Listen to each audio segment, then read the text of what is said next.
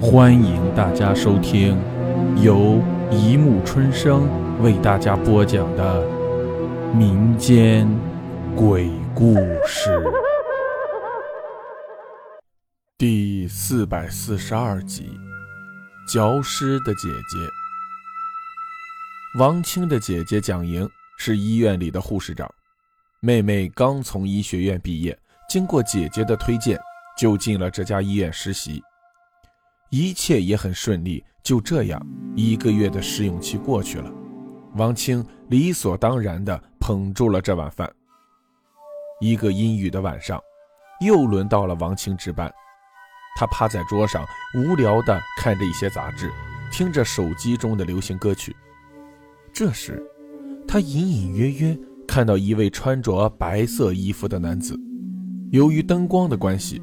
王清只看到他脸色惨白，左手上有一块红色的胶布贴着，但看不清上面的字。王清刚看到此人就已心慌，再看看他身后的不到二十米处就是太平间，已经是浑身直冒冷汗。你，你，你是谁？那男人突然浑身冒血，凄惨地说道：“不要相信你姐姐。”王青看了，吓得哇的喊了起来，眼一睁就醒了。哦，原来是一个梦啊！但他还是充满好奇的向太平间望了一眼。这时，太平间的门打开了，王青又一次尖叫出来，但出来的并不是那位男子，而是他的姐姐蒋莹。王青不顾一切的跑到姐姐的怀里，向她哭诉着刚才的一切。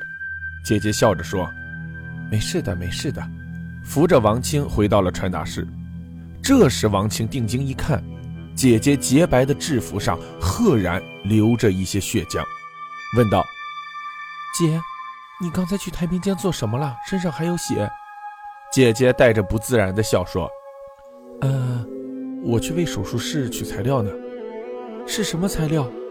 王清已是一只惊弓之鸟，人的心呗，没什么好怕的。姐姐一边擦着血渍，一边说道：“王清这时又一次入睡了。就这样，那位男子又出现了，情况和上次一样，只是说着不要相信你姐姐。王清每天夜里都要做到这个梦，他非常害怕的跑到了商店里逛，想分散自己的注意力。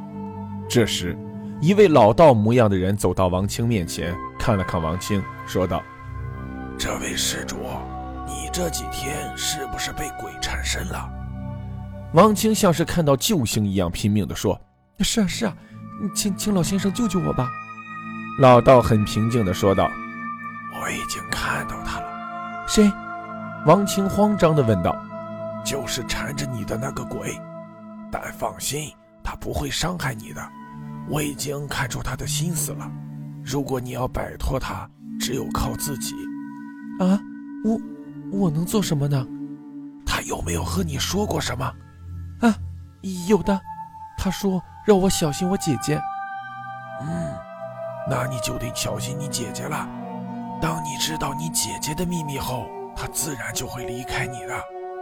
说着，便扬长而去。